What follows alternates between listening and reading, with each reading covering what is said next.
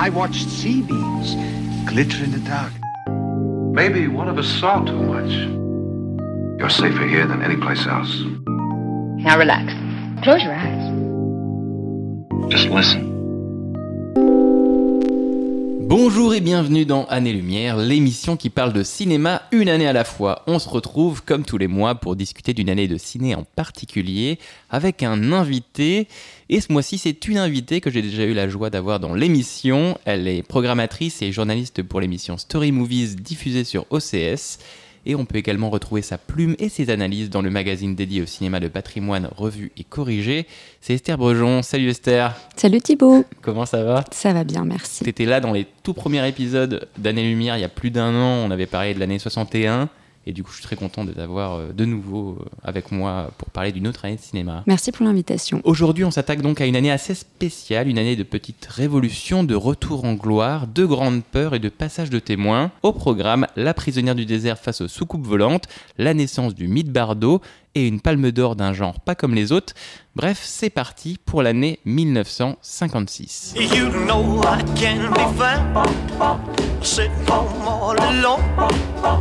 If you can't come around, at least please telephone.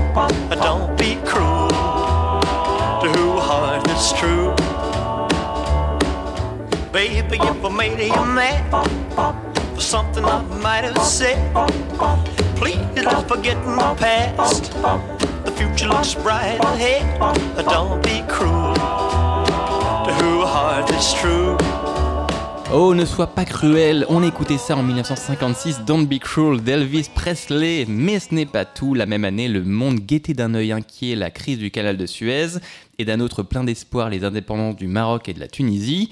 Les gens lisaient l'affaire Tournesol de Tintin, la marque jaune de Black et Mortimer et la nouvelle Rapport minoritaire de Philippe Cadic, qui sera adaptée en 2002 par Steven Spielberg sous le nom de Minority Report.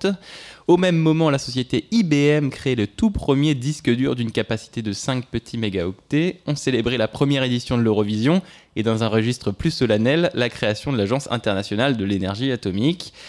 Mais 1956, c'est aussi et surtout du cinéma. Dans les salles cette année-là, on se ruait sur les films d'aventure et les grandes fresques comme Michel Strogoff, Guerre et paix ou Les Dix Commandements avec Charlton Heston. On riait du duo Gabin-Bourville dans La Traversée de Paris, on admirait James Dean dans Géant et Romy Schneider dans Sissi Impératrice, et on frissonnait devant L'homme qui en savait trop d'Alfred Hitchcock. Et cette année-là, deux genres massifs du cinéma américain vont s'entrechoquer. L'un quitte doucement son âge d'or, l'autre le débute seulement. Leurs courbes de popularité vont alors se croiser et raconter au passage quelque chose du cinéma, des spectateurs et de la société américaine. Bref, on est parti pour notre premier thème.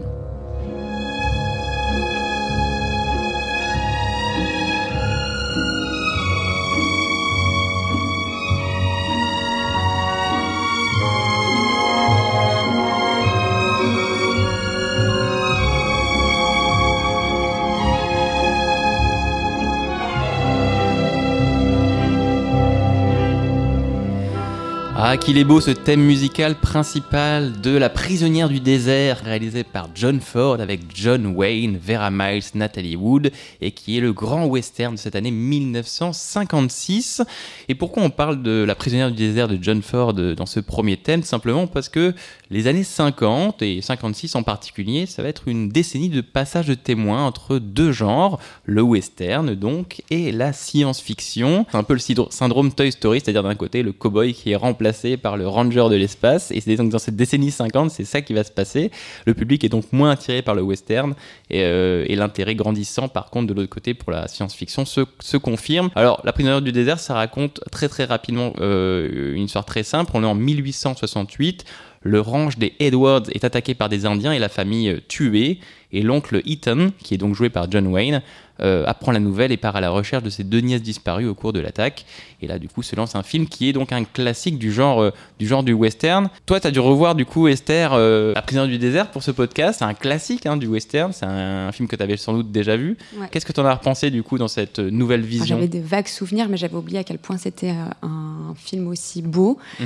euh, qui est un classique du cinéma sans être un western classique. Ah, ça c'est intéressant ce que tu dis, effectivement. Parce que, en fait, Ford prend euh, voilà, des, euh, des éléments qu'on re- qu'on retrouve euh, dans, ces westerns, le lieu déjà, les paysages sublimes de Monument Valley. On retrouve évidemment les figures de John Wayne, des Indiens, etc. Mais c'est vrai qu'il va comme casser tout ce qu'il avait créé dans ses précédents westerns des années 40 avec La prisonnière du désert. Il remet tout en question. Alors ça c'est super intéressant ce que tu dis effectivement Esther. On va remettre un petit peu de contexte. Tu l'as dit, La prisonnière du désert, quand on parle du western, on parle forcément un petit peu de ce film. Donc c'est un film 56 en couleur avec un John Wayne qui est un petit peu déjà effectivement âgé. Il faut rappeler que John Ford et John Wayne c'est plus de 23 collaborations, même beaucoup plus il me semble, euh, qui reviennent même jusqu'au début des années 20, euh, dont notamment La Chevauchée Fantastique, qui est un grand western qui est sorti Ouais. en 1939 et qui à l'époque avait révolutionné le western, qui était un genre un petit peu bâtard, un peu série. B, un peu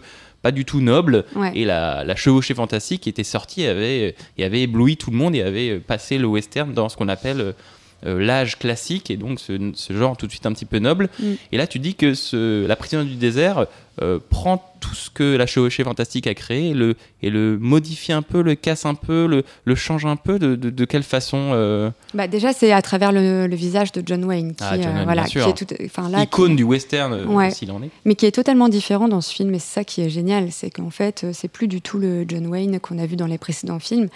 C'est un homme qui a des parts d'ombre. C'est un homme qui est assez antipathique, qui est pas forcément est pas très sympa. apprécié par, par le spectateur. C'est un homme qui est très ambivalent, qui est euh, raciste, qui est désagréable, qui est violent. Voilà, il n'est pas du tout euh, agréable, il a plein de zones d'ombre. Et moi, ce que j'adore, c'est que Ford pose des questions sur ce personnage, soulève des questions, mais euh, Mhm. auxquelles il ne répond jamais. Pour ceux qui nous écoutent, vous avez peut-être effectivement cette idée d'un John Wayne, d'un héros de western complètement glorifié, extrême- extrêmement moral, extrêmement droit, extrêmement honnête, extrêmement fort aussi euh, moralement. Et là, on se retrouve donc 20 ans après euh, cette image forte du cowboy. Et là, comme tu l'as dit, on a plutôt un anti-héros. Ouais. Il y a moins ce manichéisme-là. C'est-à-dire qu'avant, dans le western classique, on avait vraiment euh, les Indiens, c'est les méchants, les cowboys, c'est les gentils. T'avais vite fait un politique euh, véreux ou un banquier qui voulait prendre de l'argent. Mm. Et le cowboy était toujours cette figure qui remettait euh, l'église au centre du village. Il était cette, cette figure morale, on va dire. Pour parler de la prisonnière du désert, là, on en discute effectivement. Comment tu décrirais en un mot la prisonnière du désert C'est un, un film plus noir, je dirais, plus amer euh, que les autres westerns de John Ford, et en même temps qui montre une euh, Amérique totalement idéalisée. C'est vraiment, enfin déjà c'est c'est magnifique, c'est ce premier plan euh, de Martha, de l'ombre de Martha dans la maison. Le, le film s'ouvre avec ce plan-là. Il faut en parler, je pense, pour essayer de comprendre le film. C'est euh, le surcadrage euh, de, de l'image, du plan, Mm. parce que on a l'intérieur de la maison, donc qui est euh, sombre, qui est noir, et on a la porte qui est ouverte, et derrière le paysage du désert de Monument Valley.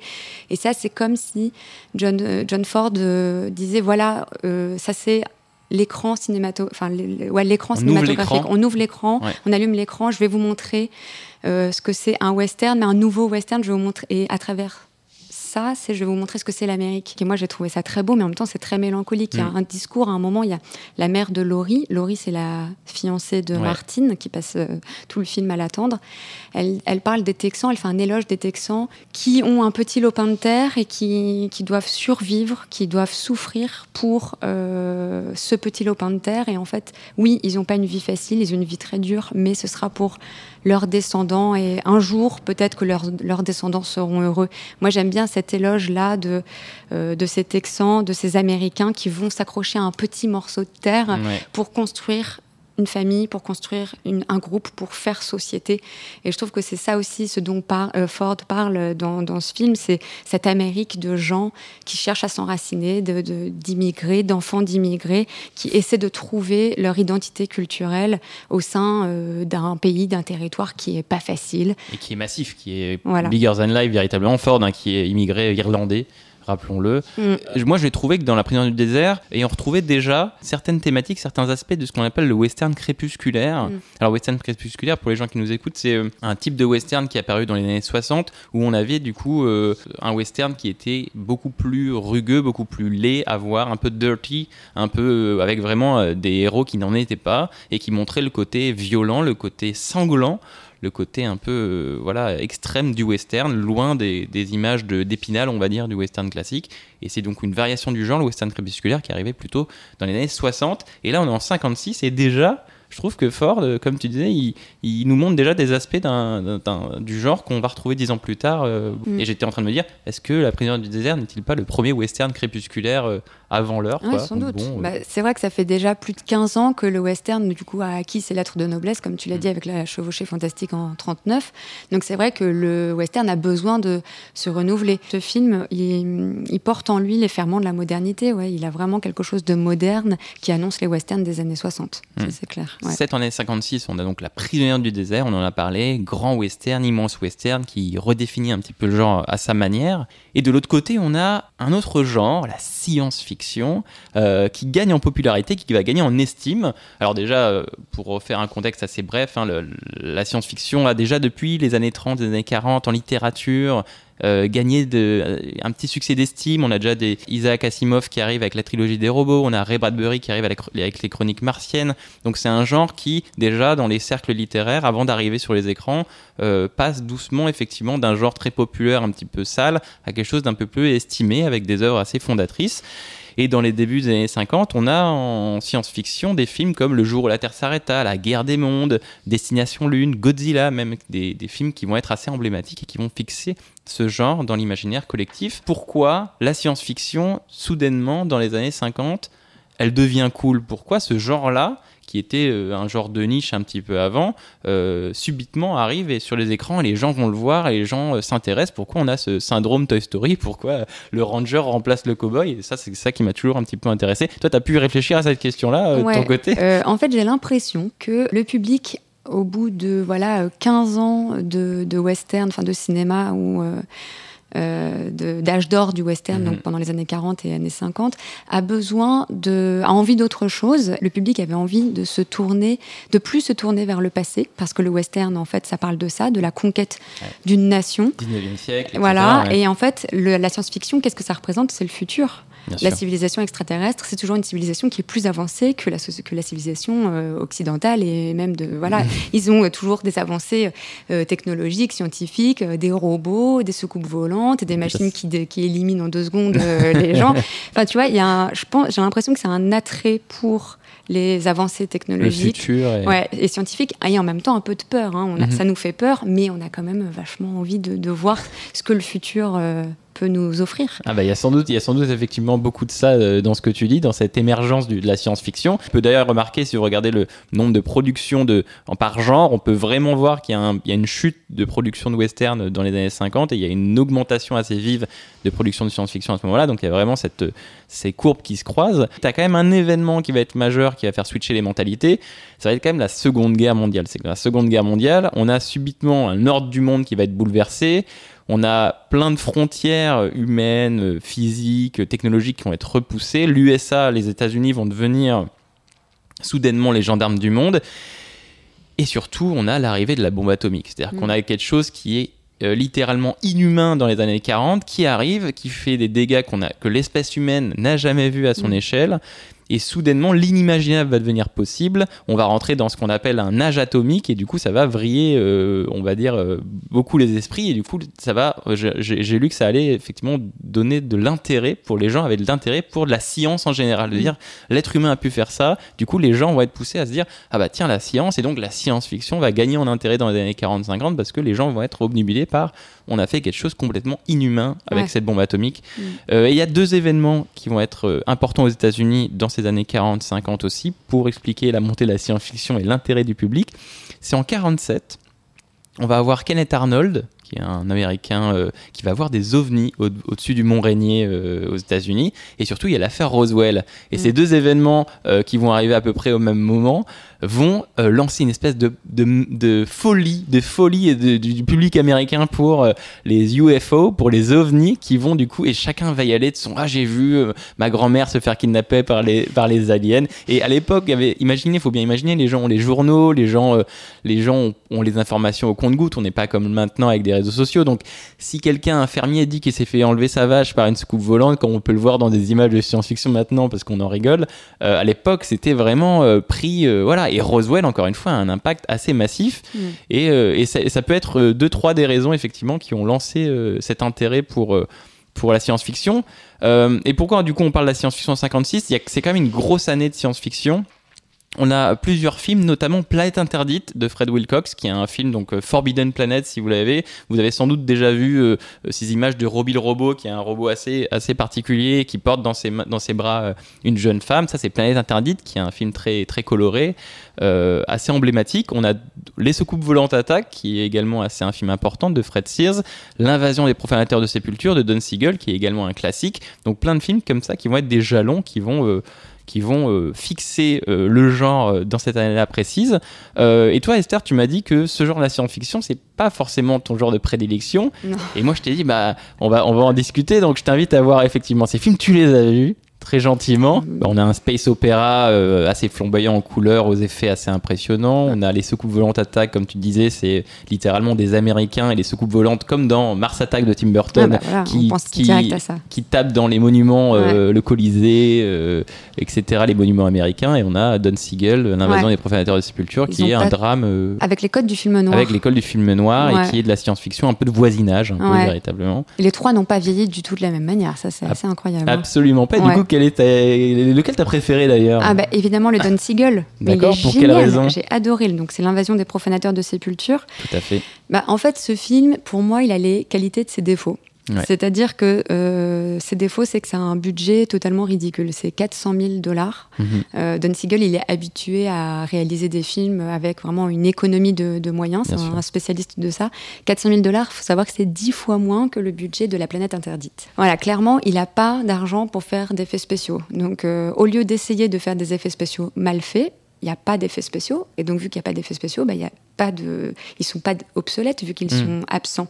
Donc, il va euh, trouver des moyens de remplacer l'absence d'effets spéciaux pour faire grandir euh, l'attention. Ça raconte quoi les, les invasions des profanateurs de sépulture pour les gens qui, qui ne l'auraient pas vu? C'est dans une petite bourgade, il y a un médecin qui revient après plusieurs semaines d'absence et il y a plusieurs personnes qui viennent le voir à chaque fois qui ont le même constat, c'est-à-dire que quelqu'un dans leur entourage n'est plus la même personne. Donc ils ont toujours l'aspect de la personne, Voilà. mais ils les reconnaissent plus. Ils ne les reconnaissent plus. Il y a quelque chose qui a changé dans leur comportement. Et petit à petit, en fait, ça va toucher de plus en plus de gens Ouais. et ils vont se rendre compte que euh, c'est une invasion de- d'extraterrestres à travers des cosses Exactement. euh, dans lesquels grandissent des nouveaux...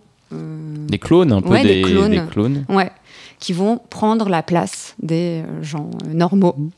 Et euh, Donc ça c'est déjà une histoire assez atypique. Donc c'est un film, hein, euh, donc c'est un classique qui a été remaké de nombreuses fois Ouais. euh, euh, dans les années 70. Récemment on a eu The Invasion avec Daniel Craig et Nicole Kidman qui était encore un remake de, de ce film-là. Que- Qu'est-ce qu'on arrive à lire de la société américaine peut-être à travers qui t'a intéressé? Alors, il y a beaucoup d'analyses qui ont été faites qui disent que ça parle en fait du macartisme. Parce que donc le film, c'est d'essayer de savoir qui a changé, qui n'a pas changé dans ce film, qui a été remplacé par un extraterrestre. Est-ce que Ouais.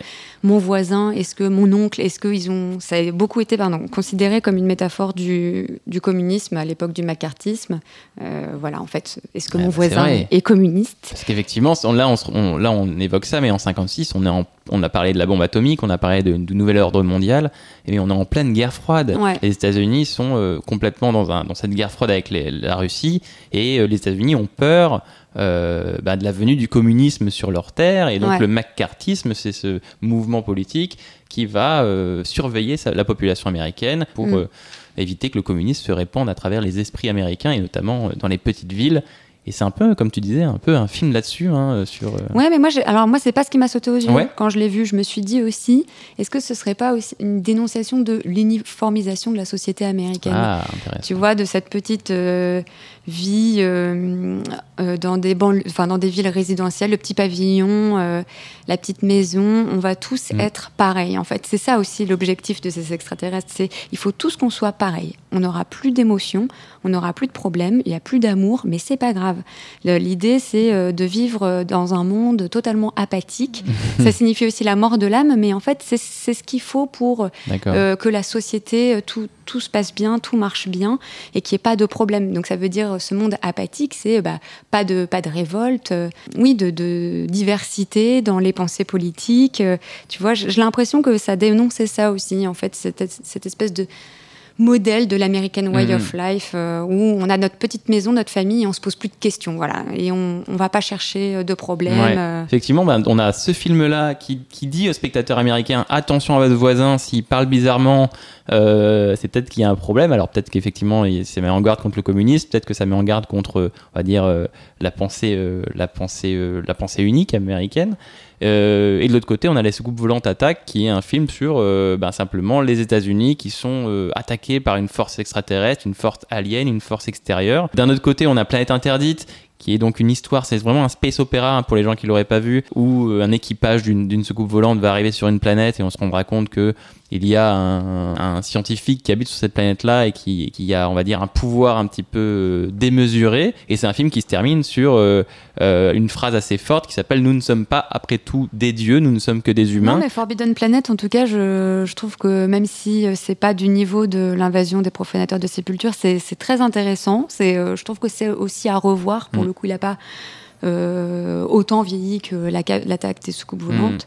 Euh, que Mm. C'est tout le décorum de la science-fiction. hein. C'est Ouais. vraiment la soucoupe, les robots, les grandes couleurs magnifiques. Ouais, bah ça c'est génial. Ça, ils se sont dit on va se faire plaisir. Ouais. Quoi. On est sur une nouvelle planète, donc ça c'est génial. Il y a plein de trouvailles. Euh, le ciel qui est vert, les- la végétation. des effets visuels qui sont de l'animation dessinée, c'est très très beau. des studios Disney d'ailleurs. Exactement. Et j'ai bien aimé en fait le, le message. Je trouve que finalement un haut niveau de connaissance ne signifie pas forcément euh, l'instauration de la paix dans le monde Ah. et qu'en fait il y a toujours un danger euh, euh, voilà lié à Donc ça. à travers ces trois films de science-fiction, on a euh, comme ça des peurs de société américaine de cet âge atomique, c'est-à-dire effectivement l'apocalypse nucléaire, la montée du communisme, la, la paranoïa, etc., etc., etc. Donc voilà euh, pour euh, ce premier thème, la prisonnière du désert d'un côté, ces films de science-fiction de l'autre, et tous ces films-là nous racontent, nous disent des choses sur ces figures du cinéma américain qui évoluent, sur la société américaine qui évolue dans cet âge atomique, et on va filer sans plus tarder vers notre second thème de cette année 1956.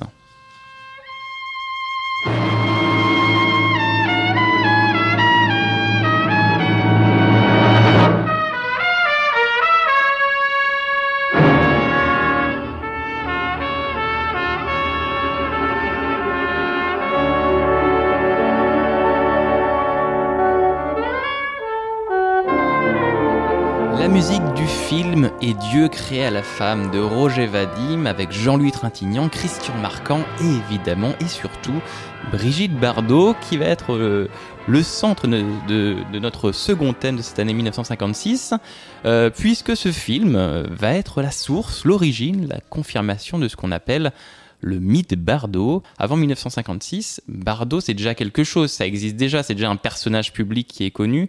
Et moi, au sens là, de te poser la question simplement, c'est qui Brigitte Bardot? Alors c'est euh, bah, une jeune actrice qui a déjà posé, enfin fait la couverture de plusieurs magazines euh, féminins, qui a joué euh, des petits rôles euh, dans des films, par exemple Le Trou Normand. Ouais, elle a, déjà- elle a déjà joué 17 films, effectivement, Ouais. euh, avant ce film-là. Mais euh, elle n'est pas encore la star internationale qu'elle s'apprête à devenir. hein. C'est quand même Et Dieu créé à la femme qui fait d'elle euh, voilà, une énorme, une immense euh, vedette euh, dans Là, on parle de mythe Bardot. Alors, pour les gens qui nous écoutent, Brigitte Bardot, c'est peut-être une figure assez lointaine, Ouais. euh, parce que c'est quelqu'un qui n'est pas tellement présente dans le on va dire dans le Paysage dans, les- médiatique. dans le paysage médiatique actuel à part Ouais. pour ses sorties homophobes ou racistes de temps à autre voilà Brigitte Bardot a commencé en tant que mannequin dans les pages Mm. de Elle magazine et dans d'autres dans d'autres magazines et euh, je sais qu'en 56 au festival de Cannes notamment elle crée un peu l'événement puisqu'elle arrive et c'est une, magnifique femme Brigitte Bardot elle a 22 ans il me semble Ouais. euh, et il y a déjà un petit phénomène Bardot avant même ce film-là.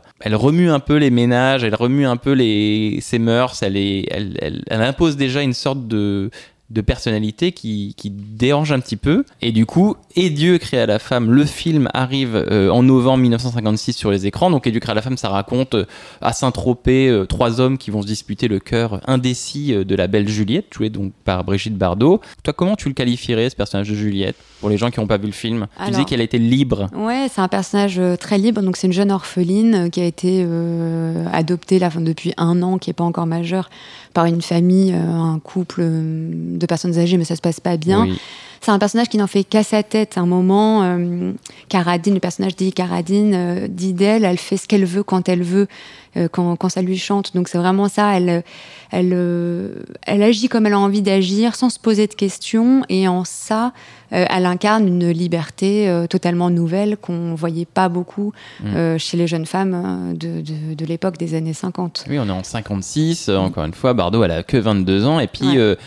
Eh ben, elle, euh, elle est un peu insolente, elle est provocatrice plus qu'insolente, euh, et surtout, elle est libre. Et cette liberté-là, de voir une jeune fille qui ben, laisse pousser ses cheveux, laisse voler au vent, porte des vêtements comme elle a envie de les porter, euh, se comporte avec les hommes en allant les, les, tr- les- on va dire, les bousculer dans leur, euh, dans leur petit territoire, etc. Ça, ça dérange en Elle 56 met à mal en fait toutes les conventions sociales, quoi. de l'époque. Moi, il y a une scène que j'adore, c'est la scène du repas de noces. Donc, elle vient de se marier avec Trintignant et il y a toute la famille qui se met à table. Et en fait, les deux mariés euh, montent dans la chambre et ils redescendent pas.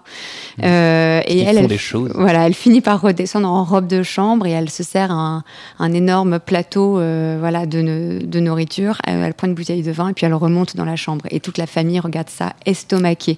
C'est ça, c'est elle met à mal les conventions de l'époque, la société des, française des années 50 qui est encore hyper conservatrice. Oui, très religieuse, Et- très conservatrice. et patriarcale. Et du coup, ce Bardot, ce film-là, son personnage, va bousculer les mœurs de l'époque et va créer. euh, bah, un, si, un scandale va créer une petite révolution euh, au sein de la société française puisque euh, bah, ça va poser des questionnements il y avait beaucoup de gens qui vont être outrés il y a beaucoup Mm. de je sais que c'est un film qui va être interdit dans beaucoup de pays notamment Ouais. aux États-Unis certaines scènes parce qu'on a effectivement une Bardot qui est euh, peu vêtue parfois, une Bardot qui est euh, aussi beaucoup sexualisée, on va en parler plus tard. C'est une révolte contre les, les- un peu les dictats bourgeois, un peu la, les- la morale et les valeurs bourgeoises de la société française, c'est-à-dire Ouais. la religion, etc. etc.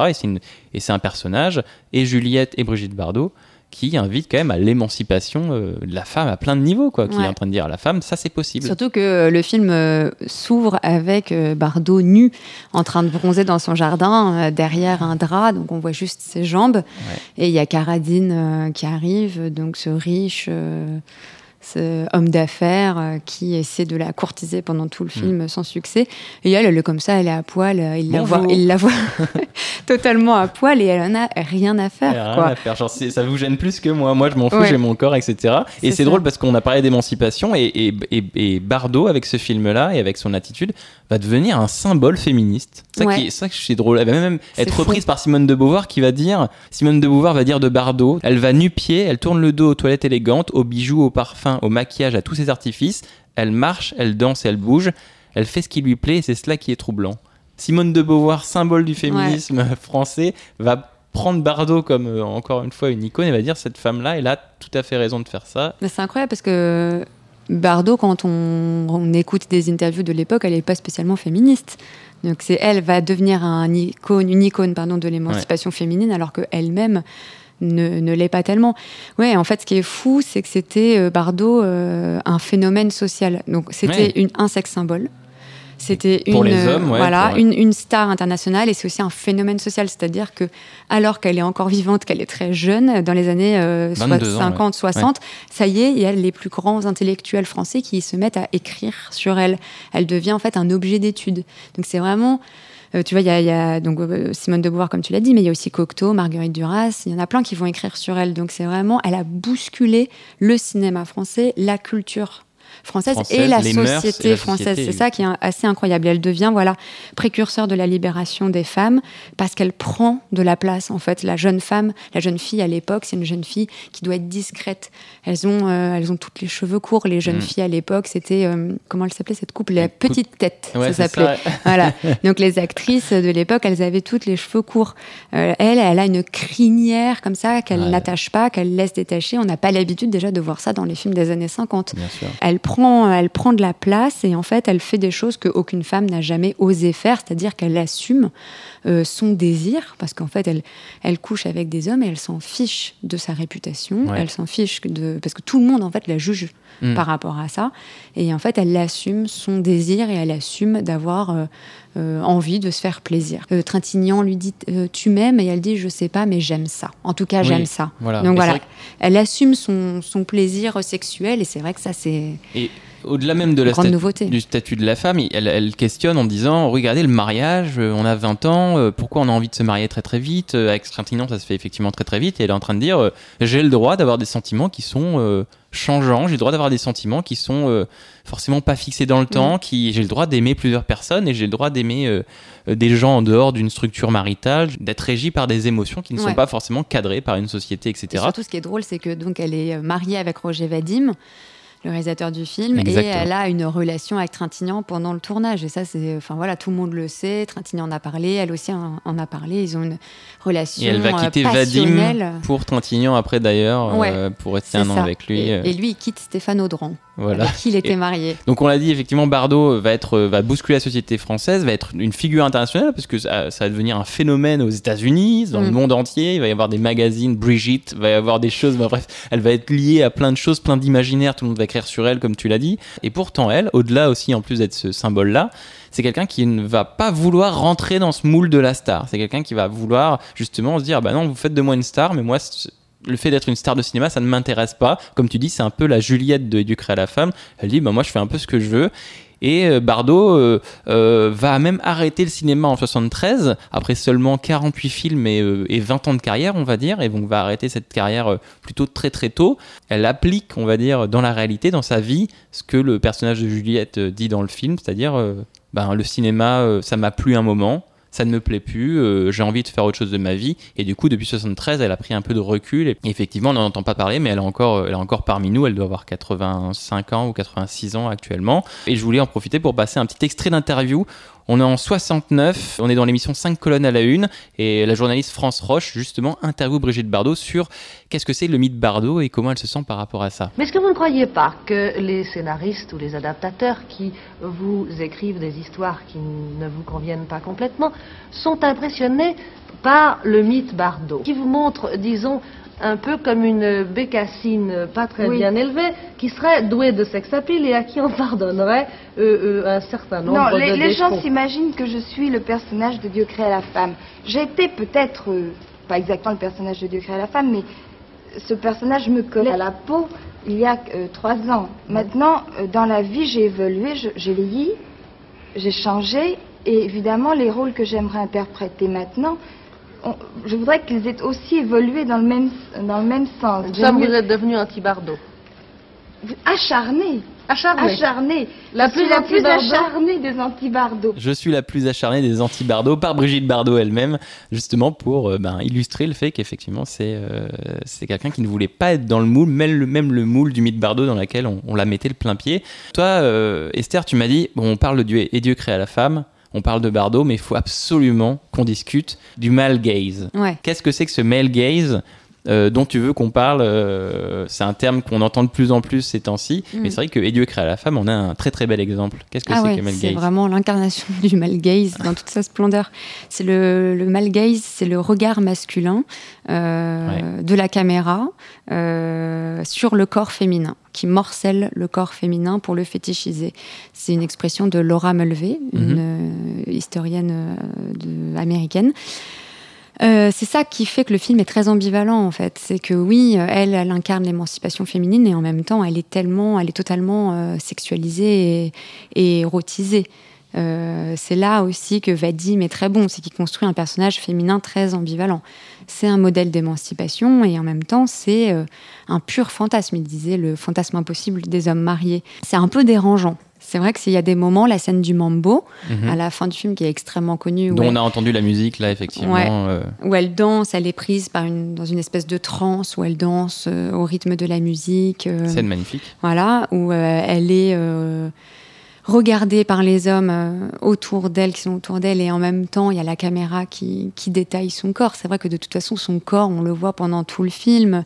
Euh, c'est vrai que sa, sa- plastique, comme tu as dit, euh, parfaite. C'est vrai que c'est quand même un peu dérangeant cet aspect-là où elle, elle est aussi une, une femme objet. Quoi. On sent le désir de Vadim euh, et des hommes euh, pour elle dans la manière dont, dont elle est filmée. Mais comme tu dis, c'est le cœur conscient du film. C'est euh, regardez, on vous montre ce- cette personne-là et littéralement cet objet-là de désir. Ouais, c'est ça, une femme et en même temps, euh, dans l'essence du personnage, elle le questionne. Elle questionne ce cœur-là. Elle dit regardez, vous regardez, vous me regardez moi, Bardot. Et en même temps, euh, je vous contredis à chaque scène. Ouais. Regardez comme je suis belle et en même temps, je fais ce que je veux. Ouais. C'est très ambigu en fait, c'est ça, c'est pour ça que c'est un peu compliqué, mais moi ça m'a quand même un peu dérangé. Ouais. D'ailleurs, en fait, la, la- la- la violence en fait des réactions autour d'elle dans le film, Mm. donc la violence de toute cette ancienne génération qui incarne aussi en fait l'ancien monde, quoi, le, le cinéma de papa. Tous- ces gens qui, qui la maltraitent, qui ne la supportent pas parce que euh, aussi pour ce qu'elle dégage, parce qu'elle est libre, mais aussi parce que c'est une sorte de d'objet sexuel, quoi. Et en même temps, les réactions aussi de l'époque, les critiques. Mais il faut voir la violence des critiques, quoi. Il y en a qui parlent d'animal femelle, il y en a qui parlent de, de femme poupée.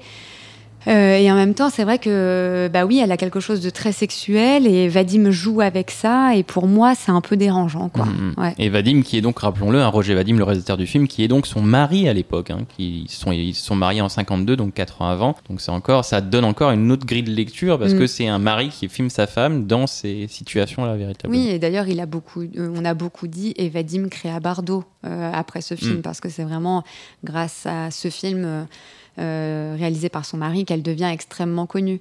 Mm. Et elle, elle a renversé le truc, elle a dit, et moi aussi, mais moi j'ai créé Vadim. Ça, c'est drôle, ça, Ouais. effectivement, parce que ça, ça retirait complètement le, le, le crédit de Bardot dans la création de ce personnage, alors qu'elle en est partie Ouais. prenante. Et, euh, et en fait, c'est elle qui devient une véritable star. Après, Mm. lui, il réalise des films, mais je veux dire, on s'en rappelle pas très bien de la filmographie de Vadim. Elle n'a pas marqué l'histoire du cinéma, alors que les films de Bardot, bah, c'est les films de Bardot. Quoi. On s'en rappelle parce que Bardot est dedans. Parce que c'est le mythe Bardot, Ouais. justement. Vous êtes toujours euh, en train d'écouter Année Lumière. On est toujours avec Esther Brejon, euh, journaliste de cinéma. Et on est parti pour notre troisième thème de cette émission sur 1956.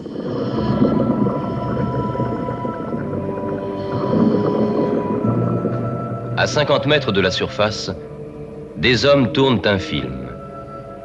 Munis de scaphandres autonomes à air comprimé, ils sont délivrés de la pesanteur. Ils évoluent librement.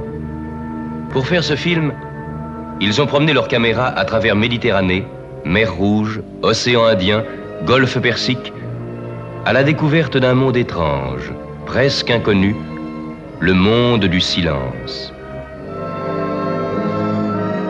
Quelle introduction mystérieuse et pleine de promesses que cette introduction du film Le Monde du Silence de Jacques-Yves Cousteau et Louis Malle.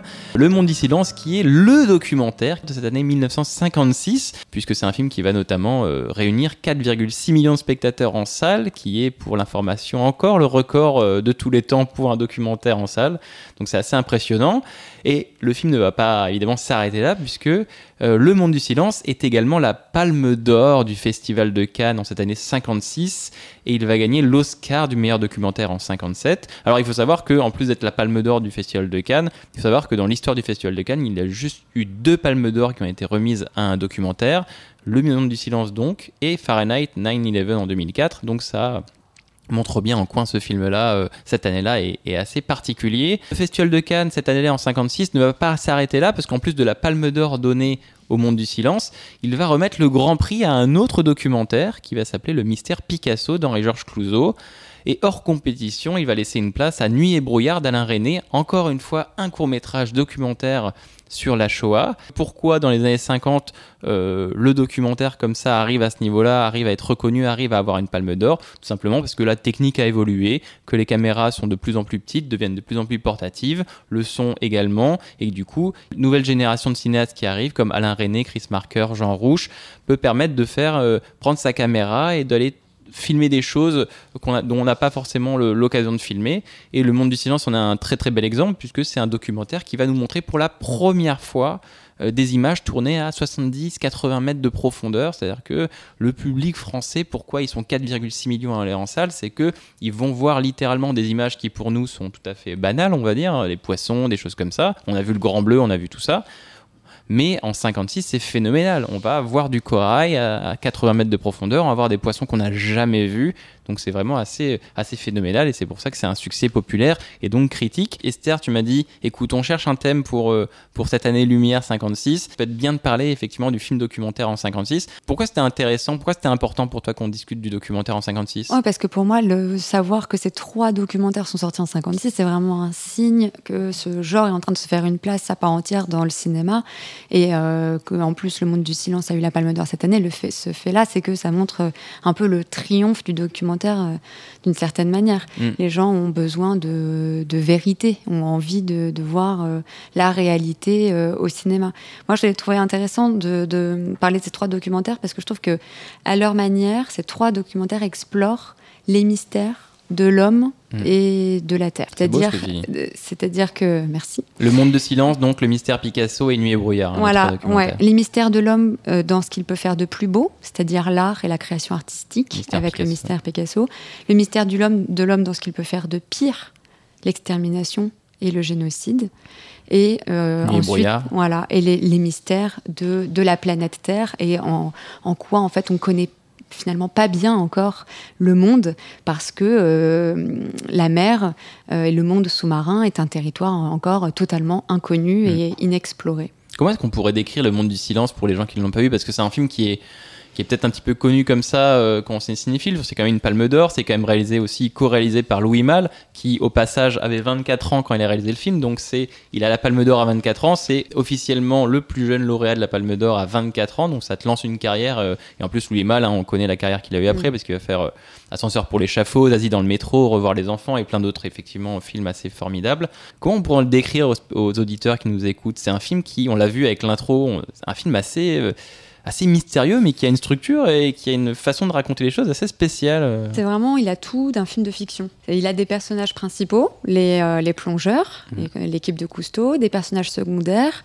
les poissons, les tortues. Qui ont des noms même parfois. Voilà, les dauphins. Il, a des, il y a des ennemis, les requins.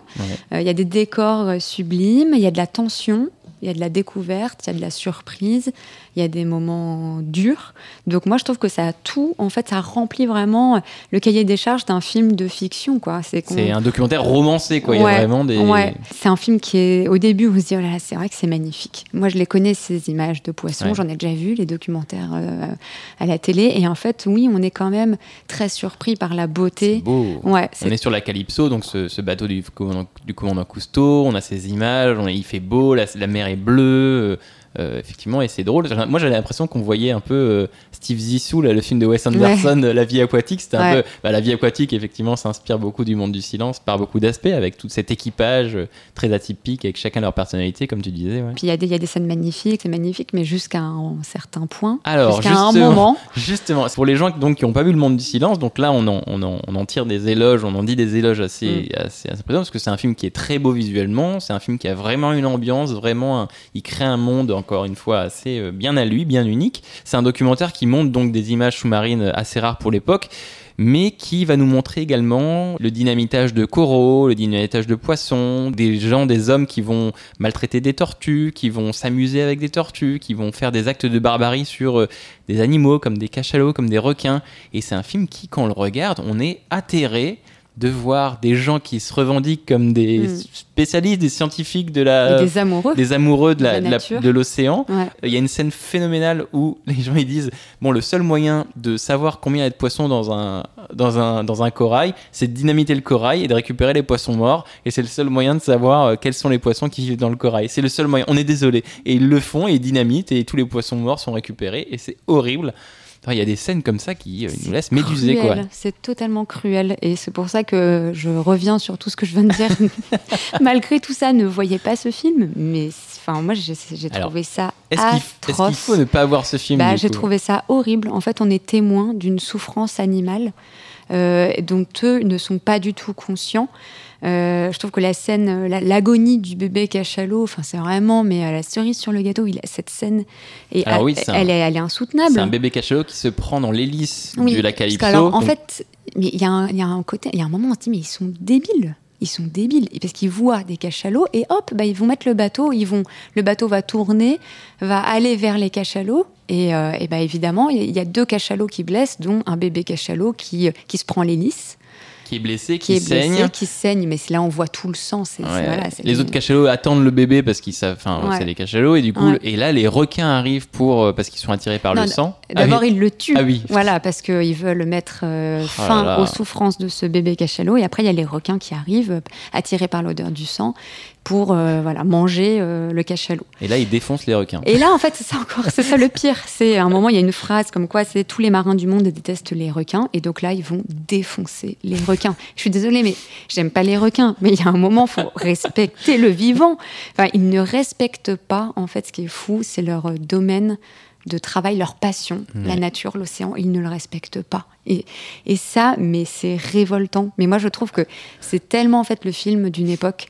C'est ce film, il aurait jamais la Palme d'Or aujourd'hui. Ce film, Ah, il, mais surtout pas là. euh, il, ferait un, il ferait scandale. Et en fait, c'est vrai qu'il y a un moment où on se dit, mais c'est c'est cruel.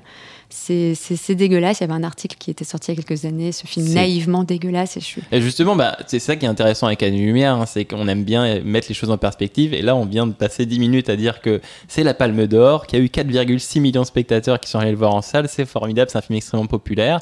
Et en même temps, quand on le regarde aujourd'hui, c'est un film naïvement dégueulasse, pour reprendre les, les termes de Gérard Mordilla, qui est un auteur et cinéaste. euh, euh, qui disait ça en 2015. Là, tu disais, eh, il faut pas le voir ce film. Est-ce qu'il faudrait pas le voir justement? Pour voir l'évolution Parce que pour remettre du contexte, on est en 56, la conscience écologique n'est pas encore présente. La conscience Oui. écologique va vraiment arriver dans les années 60. On va prendre conscience de, de tout le monde qui nous entoure et, et comme on le disait au début Cousteau il disait nous quand on va en 56 ou dans les années 50 dans notre océan le monde enfin l'océan le monde sous-marin est un monde inconnu toutes ces ressources pour nous sont illimitées Voilà, ça qu'il dit à l'époque on s'en Ouais. rend pas On compte pense encore à l'époque que les ressources de la mer sont illimitées. exactement Donc euh, c'est sûr que ça les dérange pas de faire ça. Moi, j'accuse pas euh, non plus euh, euh, Cousteau et son équipe. C'est vrai qu'aujourd'hui, on regarde ça avec euh, la conscience écologique qu'on a tous et, euh, et ben, on est révolté. Mais c'est juste que moi, ça m'a fait, ça m'a pas fait du bien en fait de voir de la Ah. souffrance animale entre euh, un moment le, le poisson, le duodon, tu vois, Ouais, tu te rappelles, le gros poisson ouais. plein d'eau qui on qu'on voit mourir qu'on en voit direct. mourir en direct sous nos yeux quoi C'est triste. C'est quand ils sont, ils s'assoient tous sur des tortues, ils veulent faire une course de tortues, ils écrasent les tortues. Enfin, je pense que faut, euh, on peut le voir parce que c'est intéressant, mais et que c'est beau, mais il faut avoir le cœur bien accroché, quoi. Ouais. Comment 65 ans de, de cinéma ont pu mettre et 65 ans de, de- ont pu mettre une distance avec un film qui Ouais. auparavant était était idolâtré, était euh, érigé en, en modèle, gagné la Palme d'Or et maintenant euh, on le regarde d'un autre œil. Ouais. Alors euh, pour parler des autres films de documentaires donc qu'on a évoqué au début, donc on a Le Monde du silence dont on a parlé, on a également également le mystère Picasso de Henri-Georges Clouzot. Donc pour le définir, c'est Henri-Georges Clouzot qui filme Picasso, Pablo Picasso, le célèbre peintre à l'œuvre, littéralement. Donc on est en train de le voir dessiner et puis on peut voir effectivement euh, son processus de création. Mm. Et on a Nuit et brouillard de- d'Alain René qui est un, un documentaire, un court métrage documentaire qui dure 30-35 minutes, euh, sur, qui est un mélange d'images actuelles, euh, qui est un film donc sur l'Holocauste, sur la Shoah, sur la mémoire de, ce qui s'est passé pendant la Seconde Guerre mondiale et donc de l'Holocauste, avec des images actuelles des camps en 56 qui sont évidemment complètement décharnés, euh, désossés, euh, bien sûr, euh, et il n'y a plus personne dedans, avec des images d'archives également, mais également des collages, des photos, et il y a ce montage comme ça avec toutes ces images hybrides qui font cette espèce de, de court-métrage composite. Trois documentaires très très différents. Quel est celui qui t'a le plus touché, toi, dans ces trois documentaires dont on parle là? Bah, nuit et brouillard, clairement, Ouais. parce que même si on, on connaît cet aspect euh, très sombre de l'histoire euh, mondiale, euh, donc du génocide, de la Seconde Guerre mondiale, je trouve que c'est toujours en fait nécessaire de revoir des images comme ça. Que pour le coup, c'est le seul documentaire qui a pas perdu de sa force, de son Hmm. Euh, de sa puissance et qui, qui n'est pas démodé. Euh, parce qu'il montre des, des images, voilà, toutes les images des rafles, des trains, des camps, des gens entassés, qui sont nus, qui sont rasés, qui sont torturés, des cadavres, des crématoires. On voit tout ça. C'est des choses qu'on connaît, qu'on a appris à l'école. C'est toujours utile, en Mm. fait, de, de, de se faire rappeler cet élément-là de l'histoire et de pour raviver la, la- la mémoire des camps. Mm. En fait, le temps passe et petit à petit, les survivants euh, disparaissent. Mm. Et en fait, ce film est là pour nous rappeler que oui, ça a existé et que euh, et que et que c'était atroce. Sachant qu'en plus, on est en 56, seulement 10 ans après la Seconde Guerre mondiale. C'est un film qui a été commandé pour les 10 ans, effectivement, de l'Holocauste. Et Alain René en fait donc cet objet complètement saisissant que moi, personnellement, j'ai découvert et je m'en suis souvenu en le voyant, mais je l'avais déjà vu et on me l'avait montré au lycée. Et je me souviens très, très vivement, j'ai souvenir, souvenir très vivace d'avoir la nausée.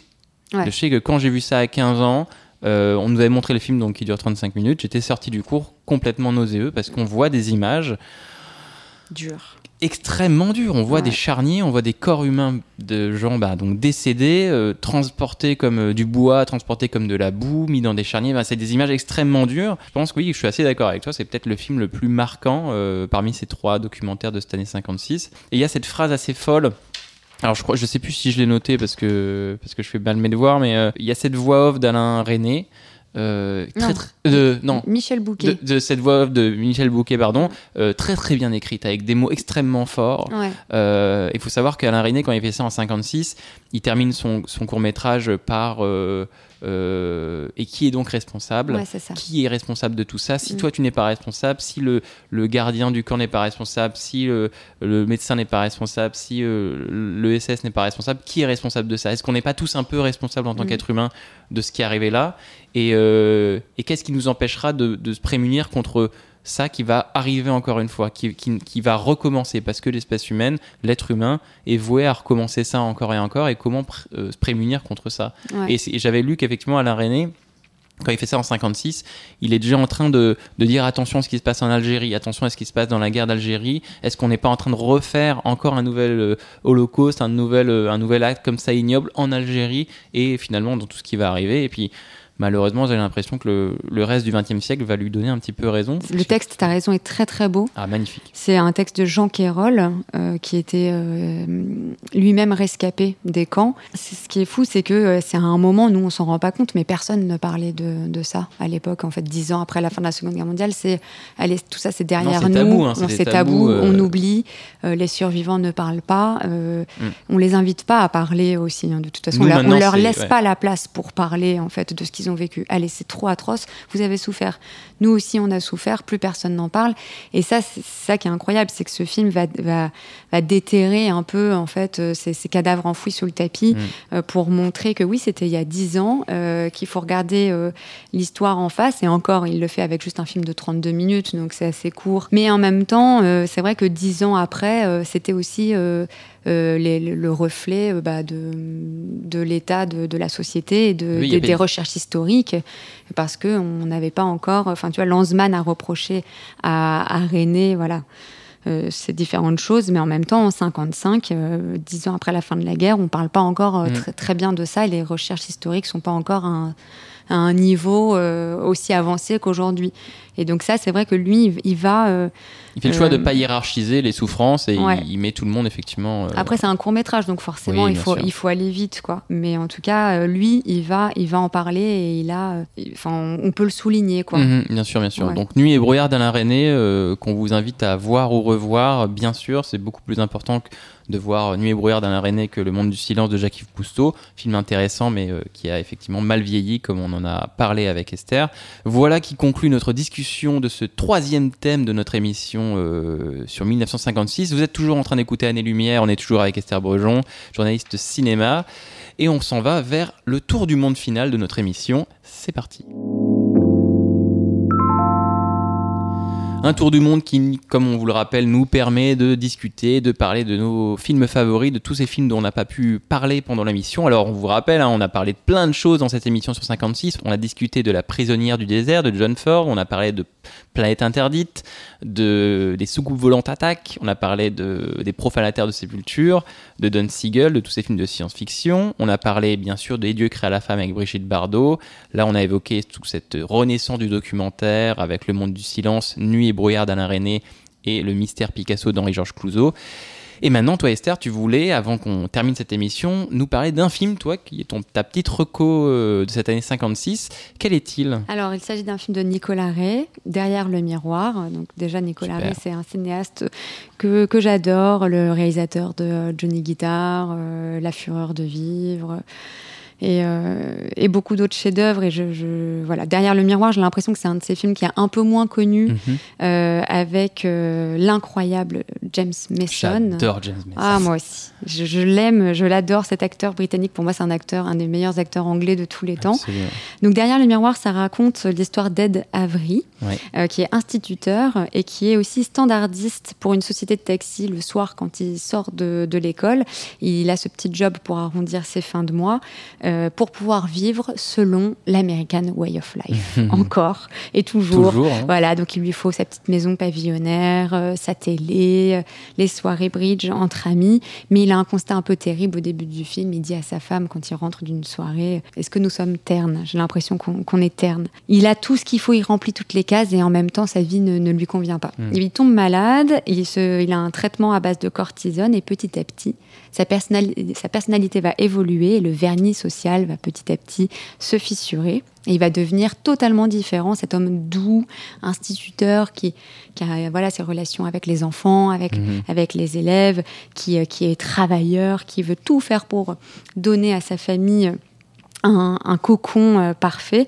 Et petit à petit, il va devenir autoritaire, euh, sûr de lui, va partir dans des délires de toute puissance. Et moi, j'adore parce que c'est là qu'on voit toute la- l'amplitude du jeu de James Mason, euh, qui peut de- jouer euh, avec son flegme britannique des hommes très, très doux et très calmes, et en même temps qui peut jouer des, des hommes névrosés, tourmentés, qui deviennent totalement torturés et fous alliés. Et donc, la deuxième partie de, de ce film montre ça, ce personnage qui en fait va tout faire pour ne pas être terne, comme il le disait au début du film, et qui va vouloir vivre à 100 à l'heure, mais euh, qui va euh, bah, totalement devenir fou, et, euh, et ça va partir en couille. et voilà, je trouve que c'est un, c'est un, un très bon film de Nicolas Ray qui est un peu moins connu, mais avec un James Mason vraiment... Du coup, c'est ta recommandation en cette année 56, Derrière le miroir de Nicolas Ray. Merci beaucoup, Esther. Moi, je vais profiter de ce tour du monde pour placer ma petite reco à moi et pour vous emmener en Asie et plus particulièrement au Japon, puisque c'est un, un pays, et puis même l'Asie, c'est une, une- une partie du monde dont on n'a pas l'occasion euh, assez régulièrement de parler dans Année-Lumière, mais, mais ça me tient à cœur. Et je voulais choisir, du coup, en 56, un film euh, japonais, La rue de la honte, Akazen Shitai, de Kenji Mizoguchi, euh, qui est le dernier film de Mizoguchi, qui est un des grands réalisateurs japonais euh, avec euh, Ozu, avec Kurosawa. Euh, et qui est un réalisateur qui a fait près de 100 films entre 1923 et donc 1956, dont des films euh, dont vous avez peut-être entendu parler, euh, L'intendant Sancho, La vie d'Oharu, Femme galante, Les contes de la lune vague après la pluie, L'impératrice Yang Kuei-fei, plein de films comme ça. Alors La rue de la honte, le film dont je voulais parler, ça raconte le quotidien de prostituées d'une maison close de Tokyo entre les problèmes d'argent, les problèmes personnels et, les soucis moraux et politiques, alors qu'une une loi anti-prostitution est en train d'être euh, justement débattue au même moment par le gouvernement. Et donc on a ce quotidien-là de, de ces prostituées-là. C'est un film donc, qui nous montre déjà des personnages dont on n'a pas l'occasion de- qu'on n'a pas l'occasion de voir assez souvent euh, au cinéma, qui donc est ce groupe de prostituées. On les voit dans, des, dans leur quotidien, on les voit dans des- on les voit comme des personnes tout simplement. Euh, on les voit dans ces personnes qui gèrent les fins de mois difficilement, qui ont des problèmes avec leur famille, qui, qui ces femmes qui qui, ont un enfant aussi et qui se prostituent d'une autre façon pour pouvoir vivre. On a tout ça euh, encapsulé dans ce film-là, la, rue de la honte. Et je trouve que c'est un bon film pour découvrir Mizoguchi, puisqu'on va retrouver notamment les grands thèmes de Mizoguchi, qui est un grand cinéaste de la condition euh, de la femme japonaise. hein. Dans toute sa filmographie, on va avoir énormément de, de films sur la condition de la femme japonaise, que ce soit des films de Moyen-Âge ou de 17e, 18e siècle, des films d'époque, ou que ce soit des films comme La rue de la honte, qui est un film... euh, dans les années 50 japonais qui, parle, effectivement de la condition féminine au Japon. Et donc c'est un immense portraitiste de la femme, Mizoguchi. On peut le voir dans ces 100 films qu'il a fait, il y a beaucoup de films sur les femmes et sur comment la femme, tout au, long de l'histoire japonaise, a dû s'adapter, a dû endurer, a dû euh, euh, absorber tous les affres et tous les, tous les tourments de la société japonaise et finalement c'est elle la première victime de la société japonaise avant tout puisque ces prostituées effectivement euh, ben, elles se prostituent mais elles sont avant tout victimes. Et c'est ça qui est assez fou c'est qu'elles sont victimes de leur, de leur propre statut bref Mizoguchi pour les gens qui ne connaîtraient pas forcément c'est surtout une composition de plans assez folle assez délicieuse. C'est à dire qu'on va avoir des plans tout en profondeur on va avoir euh, vous savez ces portes japonaises qui s'ouvrent. Et donc on va avoir un plan où on va avoir deux personnes qui boivent le thé une porte coulissante qui s'ouvre qui révèle en arrière-plan une cour et on va avoir trois autres personnes dans cette cour là et donc on a subitement un plan avec huit personnes qui discutent et tout le monde est visible et tout le monde est là et donc il y a une composition assez folle. Un peu comme chez Ozu d'ailleurs hein. mais Mizoguchi va lui mettre euh, des mouvements de caméra assez amples faire bouger ses, personnages et toujours avoir cette composition assez folle. Mais moi ce qui m'intéresse surtout dans ce film là et surtout c'est Mizoguchi en plus. Et je vous invite pour c'est pour ça que je vous invite à découvrir Mizoguchi qui comme ça Mizoguchi ça fait pas forcément rêver. Parce que bon ah Mizoguchi euh, des gens qui parlent dans des pièces euh, ça va être relou etc et surtout c'est un cinéma qui est plein de vie dans le sens où dans un plan de Mizoguchi on va avoir euh, une marmite qui est en train de bouillir on va avoir une rue derrière avec des passants qui bougent on va avoir euh, une ville qui bouge en arrière-plan on va avoir un téléphone qui sonne quelqu'un qui fume. On a un plan qui est constamment en train de bouger en train d'évoluer. Et j'aimerais terminer tout simplement par dire que ben le, le cinéma de Mizoguchi c'est un cinéma où l'image est littéralement habitée c'est un cinéma où il fait bon être. Euh, donc je vous recommande hein, c'est ma petite reco de cette année 56 La rue de la honte de Kenji Mizoguchi. Voilà pour notre tour du monde et voilà qui notre émission d'année-lumière sur 1956 je voudrais remercier Esther d'avoir été mon invitée d'avoir pu échanger sur cette année 56 merci beaucoup Esther Merci à toi. J'aimerais rappeler à, à nos auditeurs que s'ils ont aimé l'émission et s'ils aiment cet épisode et même l'émission en général, à ne pas hésiter à partager cet épisode sur les réseaux, à en parler, à commenter. Ça nous fait toujours très plaisir pour les différents retours qu'on a. Je remercie Antoine puisque nous enregistrons euh, dans le studio Tsugi Radio de la Villette à Paris. Du coup, Antoine qui a été d'une aide euh, énorme pour nous aider effectivement à animer cette émission ensemble. Donc je remercie, merci beaucoup Antoine, merci beaucoup Tsugi de nous accueillir et je vous remercie vous auditeurs de nous avoir écoutés et je vous dis à très très vite au mois prochain pour un nouvel épisode d'Année Lumière. Salut Salut